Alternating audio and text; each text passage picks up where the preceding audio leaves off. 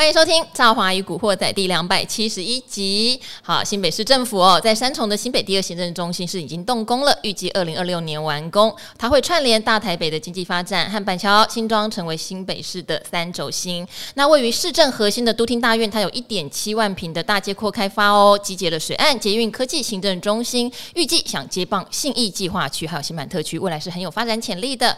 除了新的第二行政中心，还有我们东森电视哈总部进驻。紧邻新北科技园区，预计也是会有不少的人流和商机。最重要的是，周边有四百二十四公顷的新北大都会园区哦，这个面积是大安森林公园的十六倍大。还有最重要的就是交通了，它在捷运先色宫站的旁边，到站就到家，也串联了国门、板桥、三重、新庄跟西区门户。目前房价是六字头，还算是房价的凹陷区。想要买在起涨点，就趁现在。好，谢谢这个都厅大院支持我们的赵华与古惑仔。大家最近应该有注意到一件事情哦，就是在财报纷纷公布，我们记得在过农历年前还特别提醒，农历年期间会有很多重量级的财报公布，然后过完农历年还是会有陆续公布，当时就会有点点小担心，说如果科技股讲出一些前景不好的状况会怎么样？结果现在发现不会怎么样，好，当财报低于市场预期的时候，可能就跌一天。甚至就连跌的幅度都有的不见得很大，但是只要财报稍微多零点零几好了哈，或者是刚好符合预期，那他在说明未来的时候又特别强调一些他们的优势的时候，反而反而还会鼓鼓掌哦，让他的股票涨上去。那台股跟美股的科技股是非常联动的，最近就可以看到很多有意思的现象哦，呃，即使。呃，都知道今年会衰退，即使都知道今年被砍单，即使连他们自己在美国相联动的公司财报都不好，可是还是大涨特涨哦。而且最厉害的就是外资降评都没有用，怎么现在市场会乐观到这样的程度？那很多人也要问嘛，大家知道这一波可能散户参与的不是很多，那是谁呀？是真的都是外资买吗？还是我们的投信也很厉害，懂得在乐观气氛中锁股？哈，好。今天我们这些疑问都要请，已经好像有点时间没有来了哈。我们的基金医生志源哥，哎，赵啊，各位 Podcast 之友。新年快乐！很可惜，大家在 Podcast 都看不到志远哥的衣服，所以一定要记得晚上要看理财达人秀。志远哥今天穿的哇，这个有点元宇宙的概念，闪 亮闪亮。好，每次都很有元气哈。好，志远哥好像过年出去玩，因为我本来过年有约志远哥说，我们要不要过年期间录一下古惑仔？哦、结果他说他在台东根本不理我。没有没有，在我在南部，所以就走走这样子，所以就因为时间不确定，我怕说跟你约了之后，到时候跟你爽约不好，好，相约不成哦。不过呢，现在已经开工了。嗯、那没想到新春真的是开红盘哈，开红盘，因为过年期间美股的状况很不错，尤其是我们发现几乎没有所谓的财报利空，对不对？嗯、因为利空也不跌，对，所以就很厉害了。嗯、那再加上这几天，如果志源哥应该也是有关心联准会主席鲍尔的谈话，是他虽然并没有说讲的。市场说他鸽派啦，但是我们的解读是因为他不强硬，不强硬就等于割，嗯、因为市场已经无法无天了，在开心了嘛，对。在涨，不管是无机或有机之谈这样，可是它却非常的不强硬，是。对，所以那就更开心了。科技股一直在开趴这样子，好，不过今天呢，志远哥来帮我们解读，因为昨天又陆续哈有一些科技大厂接财报，其中大家比较瞩目的就是苹果，对，因为苹果呢，大家都。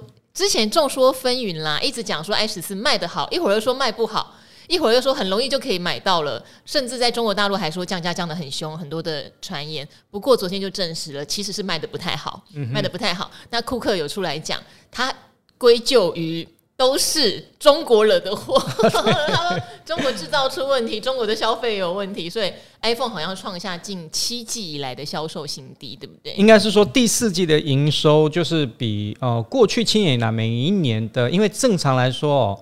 呃，苹果的 pattern 就是每一年的第三季是最它最重要的，因为大概就是每年的第三季九月会推出新机。嗯，那推出新机呢，因为宣传一阵子嘛，那你真正大家能够拿拿到手机、买到手机，大概都是在第四季。呃像我自己的 iPhone 十三 Pro 哈，我十四没有换啊，我我是十三 Pro，基本上我每一代像十一啊、十一 Pro、十三 Pro，基本上大概都是每一年的差不多十月底或十一月才拿得到，也就是在第四季。那这时候都会入账在第四季嘛，也就第四季的话都是苹果的一个销售旺季，财报应该很亮眼。但是这一次呢，它的第四季的财报呢，却是最近七年以来第一次衰退，衰退了五点五个 percent 哦。那它的 EPS 也减少了十点五个 percent。那整个来讲，算是整个金牙股里面是最不理想的。哦，之前我们觉得比较差的那些像 Meta，哎，反而是有一些比较令人出人意表。也不是说它财报非常的好，但是它比想象的要好很多。导致原来原来的这个绩优生苹果，因为大家把它想得太好。但我觉得是这样，你说 iPhone 十四 Pro 系列到底卖得好或不好？我觉得要分两块哦。我觉得十四还有其他的机种，什么 Max。那些真的卖的没有那么好，还有他有提到那个 Mac 的部分也卖不好。嗯、对，那真正卖的比较好，我觉得就只有两款，嗯、就是十四 Pro 跟 Pro Max。是，但是这两款是这样子，就是说，哦、呃，现在苹果也有一点点走这个所谓的类机海战术，不像以前那样就是单独一支或两支，所以会造成说，哦、呃，大家在产品上面。呃，就像我刚刚说的，只有 Pro 跟 Pro Max 卖的比较好，但是问题在于说，这个生产的过程其实是不是很顺遂的？啊、呃，中国的封城、供应链的这个中断，其实都让它的供应有很大的一个问题。所以我觉得，其实比较大的部分哦，我觉得嗯，情有可原呐、啊。我觉得苹果在第四季的一个状况，并不是在一个比较正常的一个状况。我相信，在它今年第一季整个在中国解封之后呢。它整体的这个业绩表现会比较能够足以代表说它原本的一个状况，所以如果说它今年第一季能够，我们到时候看它的财报，呃，如果真的是比预期的来得更好的话，那我觉得目前的我个人还是比较倾向，就是说真的是所谓的供应上面的一个问题啦。好，那因为库克自己他不是说，呃，我觉得有时候 CEO 的发言也是很很重要哈，对，对，对，因为他有说原因。他并不是说呃大家不爱我的 iPhone 了，或者是一些让你觉得比较致命的问题。对。不过苹果没有去公布他们第一季的猜测啦，嗯哼哼，哦，就比较让人家无从得知，所以市场上就有自己帮他去估算，好像第一季还第二季应该赚多少钱，嗯，所以也得等他最后等到他做完财务状况才知道后来有没有符合预期这样。不过刚才你有提到 Meta，嗯，对，哎。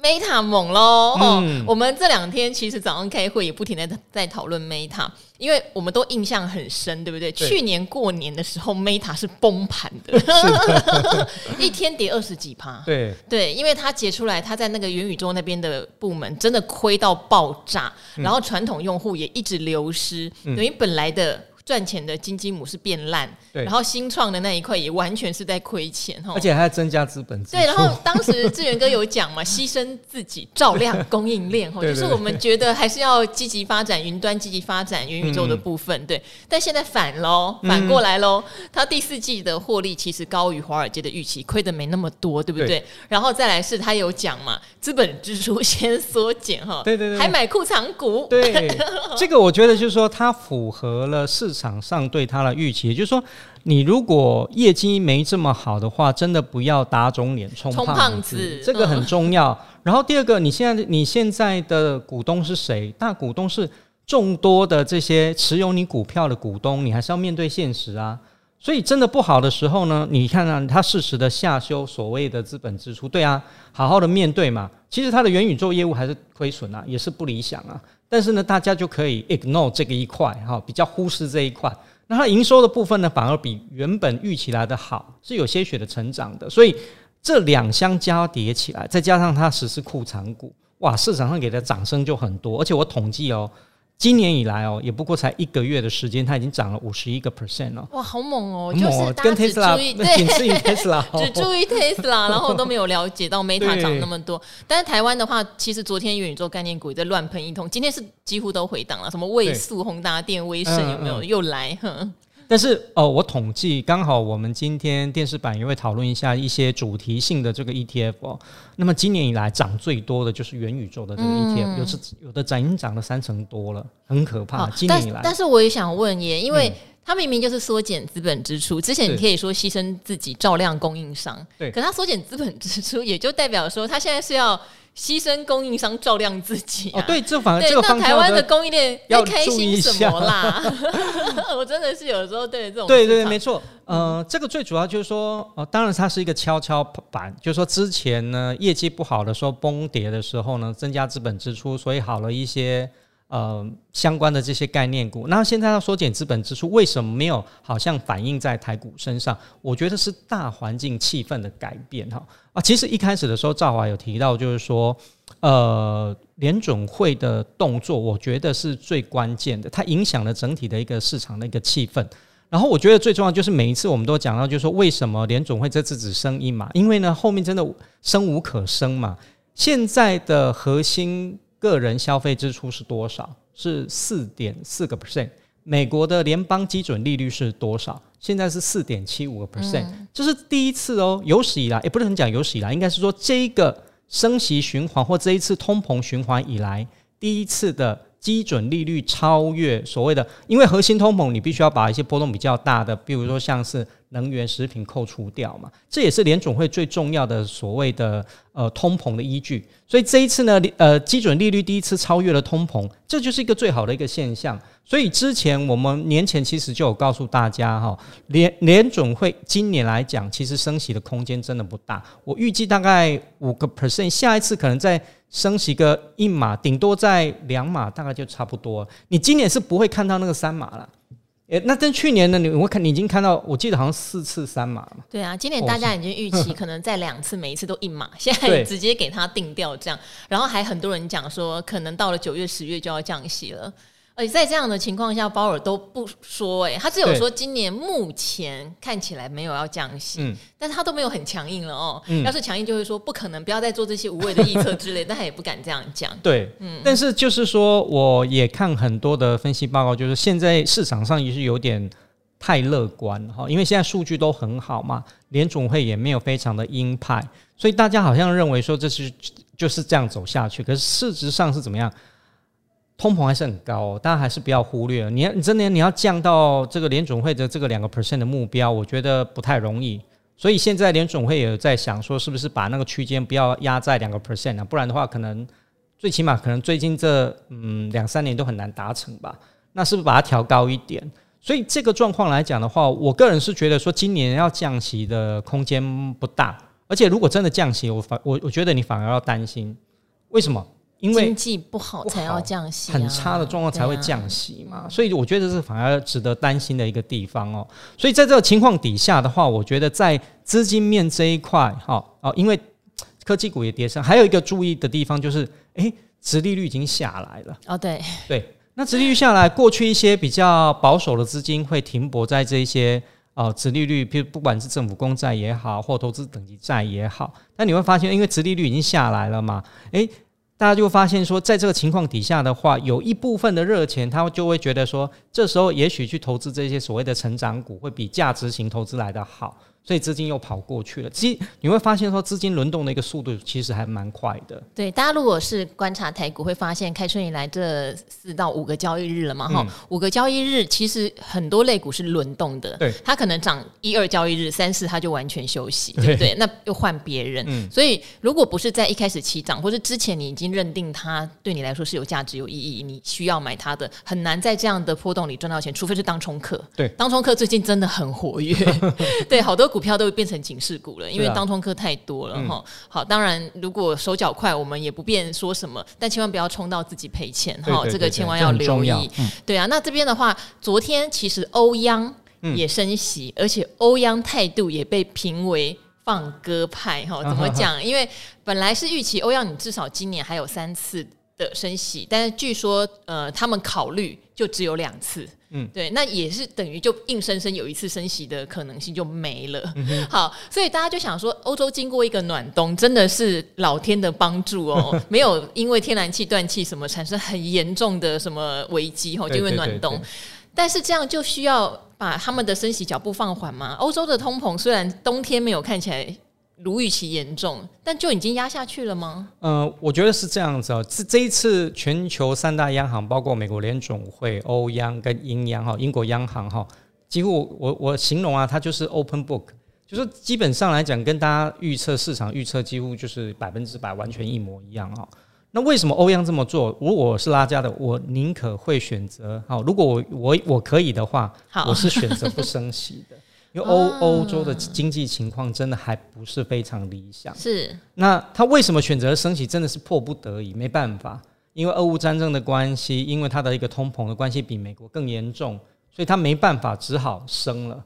但是升了一个结果呢？你资金借贷成本，呃，拉高的结果，可能他要这个经济要更好的这个呃状况，可能要花更长的一个时间。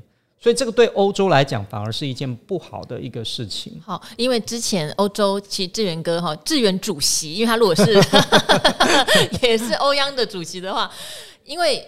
欧洲没有升息的条件，真的，这个很惨，因为美国有。嗯，大家不要一直骂美国哈，美国事实上，它之前不管是失业率或景气的状况，它是可以有抵抗一段时间，就是经济不太至于硬着陆的哈。所以它也在拿捏那个平衡点。可是很不幸，欧洲就是一个景气一直躺在地上的地方。是对，那它一直躺在地上，它的通膨是真的有点恶性的，是来自于原物料他们拿不到，然后价钱上升的问题，而不是什么景气繁荣，大家买东西哦，不是。所以欧洲没有什么升息条件，导致志远哥刚刚讲，如果可以选择，你是主席，你根本不会升。对，哦，这就也是欧洲的难题。那大家就想说，市场为什么要那么开心呢？他是没有资格升的，他还硬升的，应该是这样讲哎。对，没错。所以之前其实欧股有一段时间其实也修正的很厉害。嗯，那现在的状况是还好。第一个就像赵华所说的，呃，欧洲有暖冬，好还好帮助了这个欧洲。然后另外一个来讲，就是这个所谓的恶性通膨，好像有有慢慢。压下去的这个味道哈，只要有压下去的味道，然后顺着联总会也没有在鹰派升息了，似乎来讲它就没有大幅度升息的这样的一个空间跟条件了。所以我觉得这也是目前欧央比较乐于见到一个地方哦。但是它的幅度，你看它这一两次其实。他还是没有办法减缓，因为他通膨的状况还是蛮严重的，所以他就没有办法像美国一样，就是连续两次只升一嘛。因为其实它的一个基准利率还是一个比较偏低的一个状况。好，那今天其实有蛮多重量级法说在召开哈，最瞩目的就是联发科。我觉得各位投资朋友也可以留意一下下周一联发科的股价怎么开。为什么这么讲？因为刚刚我们讨论了很大一串都是利空不跌，或是稍微优于预期就跌。我觉得联发科是一个很好的代表哈。因为第一，它的产品线完全应用在消费电子居多，哎，手机啊，对不对？然后还有像电视啊，再加上大家还记得它是山寨王，嗯、所以它中国大陆市场对它的影响是非常大的。对，它在去年的下半年其实杂音就非常多，包括说存货的周转天数其实是一直往上拉。哦，那稍微对半导体业，如果您有朋友在相关的产业去打听，也会知道不算是秘密，就是他还会把一些看不到的存货已经放在友好通路上。好，所以这些要怎么消化，大家都有点紧张哦。那是不是中国一解封就会跑回来买手机，消化它的库存？我们现在并不清楚。但无论如何，去年如果以他们的成绩来说，还是很勉力，缴出了一个厉害的成绩单啦。像 EPS 全年是七十四点五九，这个是历史新高，嗯、毛利率也维持在四十九点三，其实也还算不错，将近五成哈。只是展望第一季的时候就辛苦些了。去年第四季 EPS 还有十一块多，今年第一季看来估算起来是七块多。嗯，好，嗯，我们都知道第一季有过年，所以第一季不好好像很正常。但是不应该降这么多嘞，因为去年如果赚七十四块，嗯、今年你觉得至少多少？你会愿意给他现在七百五十块的股价？打个八折吧。哎、欸，那就要五。赚五十几块，快六十块耶！嗯，对啊。嗯，那你第一季如果七块多，第二季 double 好了，赚十四块。那你下半年一季可能要赚到快十七八块到二十块，对哦，那真的还蛮拼的，好像蛮拼的哦。对，真的还蛮拼的。对，那就看看说到底市场对于这样成绩缴出来会怎么解读，因为还包括最近有一些比较早公布营收的一月营收，那我们也知道，因为一月就是有过年，对，所以好像你有点模糊哦。呃，例如你呃南电，它一月跟去年同期比，它就掉了大概二十趴，二二十八到二十九趴的营收。这个到底是好还是不好？那裕泰哈做那个车用和笔电的麦克风的，对它掉了百分之六十，跟去年同期比起来，嗯、对，可是过个年要掉百分之六十，我们也觉得好像有点夸张哈。对，好，所以我们大家观察一下好不好？到底星期一 他们会怎么样来反映这些股价？假设都还愿意追涨，还是红咚咚，那个就代表市场现在乐观气氛。呃，风险胃口还是非常大。嗯，哦，那手上有股票人，也许就不用轻易的出脱，就继续，反正有时候就顺势而为。嗯，但如果开始出现比较明显的回档，那就要留意喽，利空还是有可能会反应。嗯，我觉得有一个先行指标，大家可以参考一下，就是在美股。其实我们刚刚讲这一些科技巨擘尖牙股也是有表现不好的，除了我们刚刚讲苹果不好之外，Alphabet 这个 Google 母公司也不好啊，还有像 Amazon 表现也不好。盘后其实这几档股票的股价都有跌得比较深哦，所以今天晚上开盘，我觉得呃这几档股票的这个表现，我觉得就是可能是下个礼拜一，好，包括联发科或刚刚赵华提到这些公司，他们能不能股价上面能够抵御这个所谓的基本面的逆风而行的一个很重要的依据。嗯，都等于台股、美股，我们都是且看且注意，因为我们都知道有一个危机在那里，对，就是景气的状况不好。但是我们不能否认市场永远是对的这件事情。是，现在资金就是要热，嗯，包括我们投信现在也都很勇敢啊，哦、对啊，投信现在又重新去买一些非常高评价、高本益比的东西，对，哦，完全就像刚刚志远哥讲的，可能去年底，其实我觉得我也小困扰，因为去年底我觉得你去推很多比较，例如早鸟除息的、嗯、高值利率的、价值型的，其实内心很安稳，嗯、因为他们都。跌到年底，其实很多都修正了，价值完全浮现。对，对，可是现在投信很厉害，投信为了要做账，或是把去年亏损的绩效补回来，都去追逐这种超高本益比的公司。对啊，像今年以来，我刚好做一个统计哦，因为刚好今年以来也不过过了一个月，刚刚好。结果呢，哦，前几名的这些主动型的台股基金哦，呃，跟我们去年啊讲的什么，跟生计有关的啦，跟价值股有关的啦，或者是所谓的跟传产股有关的，通通都没有。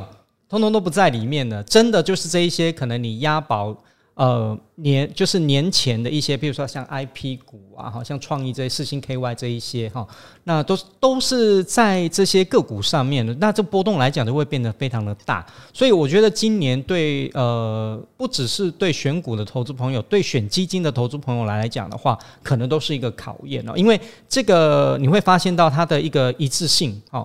不不像前两年那么一致哈，那今年来讲，可能就是这一段时间流行这个类股。那如果这个主动型的基金经理人有搭上的话，他的基金就会领先。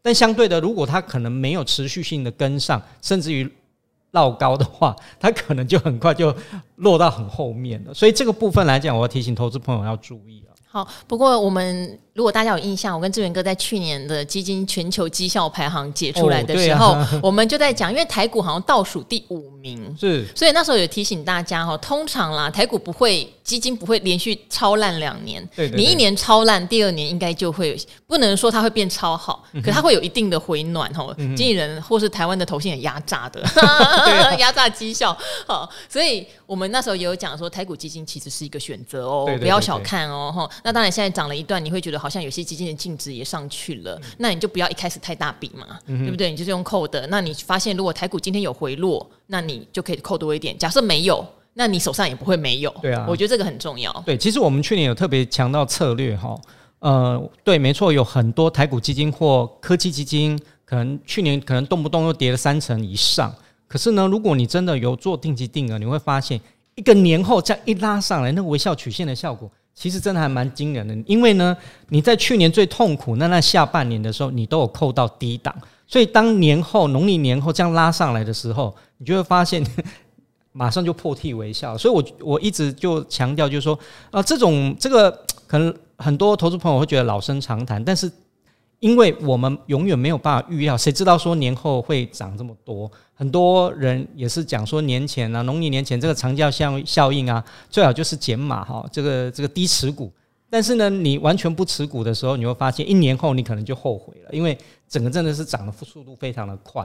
更不要讲说有一些海外基金或海外的 ETF 哦，它是持有类似像我们刚刚讲像特斯拉、像这个 Meta 这些股票，很多的。国内投信发行投资在海外的这个个股的 ETF，真的涨得非常多，动不动我已经有看到有三十几趴，是快四十趴的了的这个 ETF 哦，所以你就会发现到这个真的是呃差异性非常的大，所以还是要强调说这个策略的一个重要性啊。好，哎、欸，我这边突然突发奇想哦，不晓得大家愿不愿意分享一下，在二零二二年到现在有去做你心目中理想策略哈，不管定期定额、定期不定额、不定期不定额。哦，对啊，然后是一个成功的例子，能不能分享我给我或是给基金医生去基金医生的粉丝团分享也都可以，对对对。对好，因为我自己有举例子，那因为我的例子比较单薄啦，我从去年就跟大家分享，我有扣国泰费城半导体加摩根美国科技不配息，嗯、那这两档今天都赚钱，嗯、对，因为昨天还跟大家分享说，我还负四趴左右的报酬率，摩根美国科技，对，结果可能一个幕府今天因为净值有时候会 delay 一两天，对对对，对，今天看它是完全打平的状态，就是微赚钱，嗯、好，那那个国泰费城半导体是赚钱，对，好，好，所以大家可不可以分享一下？呃，历经一个大空头，可是你有去做你心目中好的定期定额的策略等等，嗯、你现在是赚钱的，嗯、你根本没有被这个空头影响，而且你还累积到了你觉得满意的单位数。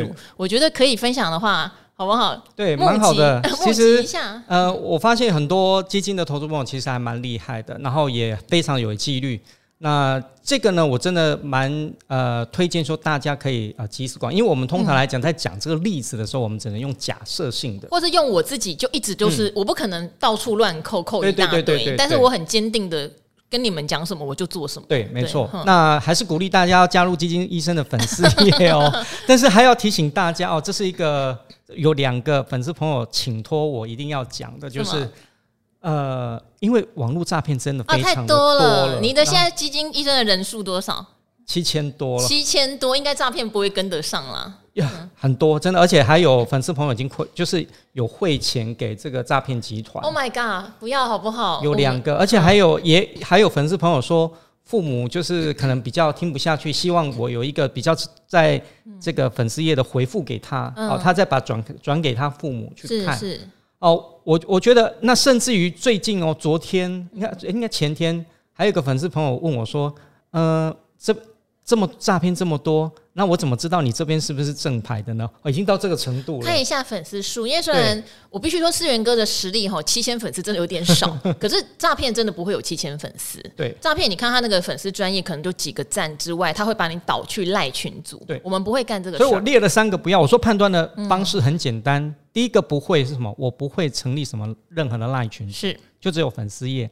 第二个，我也不会叫你汇款。嗯哦，千万哈，哦、就算你再爱这个人哈，嗯、喜欢志源哥的英俊的外形，嗯、也不要汇钱给他。对。我我我，我不会，我不会叫你汇款。嗯、第三个呢，很呃，有一个是说，哎、欸，我怎么都联络不上你的助理哈？这样我要联络，我绝对不会有助理，也不会有跟你联络任何有关于金钱上面的事情。所以这三个不会，大家要谨记，就知道说你面对的这个这个人呢，是不是正牌的？嗯。好，真的不要随便汇钱给人家，对，不管你多爱他，好不好？没错。好，那这边我们帮忙回答一个听众朋友的问题哦，就是在买房跟继续存钱。要做一下抉择，好，他说呢，过年他一个礼拜没有听到我们，觉得全身不对劲。他想要请问，他现在还没有自住房，那我想现在我相信还是很多年轻人、中年人希望有一间自住房。他说他定期定额买零零五零，真的就是傻傻扣。其实他已经举了一个我觉得蛮棒的例子，两年多，他说反正自己还年轻，领到薪水就 all in 哦，不知不觉现在有两百万左右的零零五零。好，不过因为他没有跟我写报酬率啦。我想，如果你定期定额不会有什么太差的报酬率，而且有配息嘛，哈、嗯。